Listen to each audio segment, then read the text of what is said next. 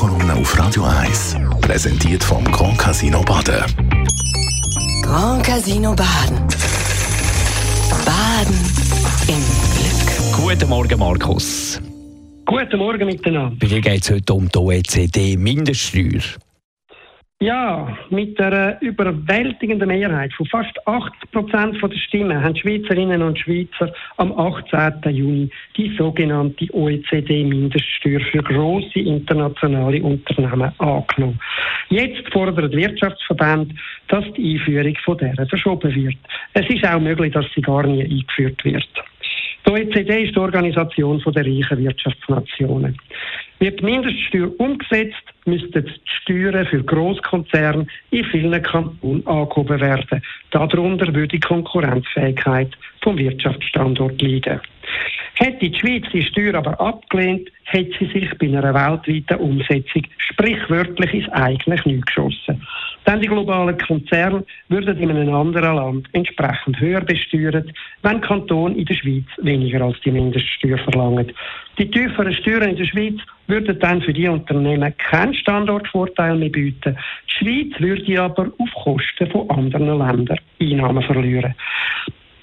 Diese Einsicht war ein Grund für den Abstimmungserfolg der Mindeststeuer.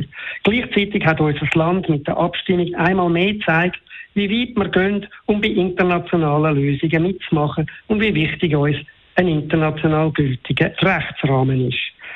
Leider trifft das auf andere und besonders für Grossmächte nicht zu. Die ganzen Pläne zur Einführung der Mindeststeuern sind vor allem von den Amerikanern getrieben worden. Und sie sind Folge von einem Machtpoker zwischen den Europäern und den Amerikanern.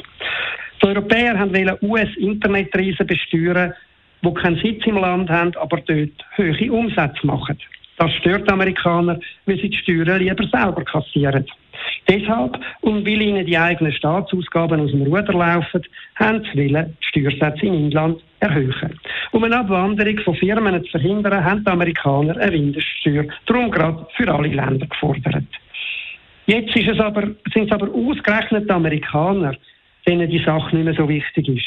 Zum einen haben sie bereits Sonderregeln durchgeboxt, mit denen US-Konzerne die Steuern einfacher umgehen können. Und zum Zweiten steht die Umsetzung ohnehin in den Sternen. Bei einer Abwahl von Präsident Biden dürfte sie erledigt sein. Kein Wunder haben auch andere Länder die Einführung der Steuer bereits auf unbestimmte Zeit verschoben.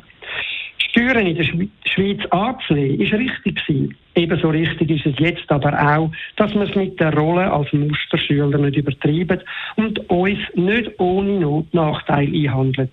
Auf keinen Fall sollten wir mit der Einführung allen vorangehen. Und wenn das Vorhaben am Ende sowieso ganz scheitert, umso besser. Die Morgenkolumne von Markus Diemeyer, ist der Chefredakteur von der Handelszeitung. Die Kolumne gibt es zum Nachlesen bei uns im Netz auf radio1.ch. Die Morgenkolumne auf Radio 1.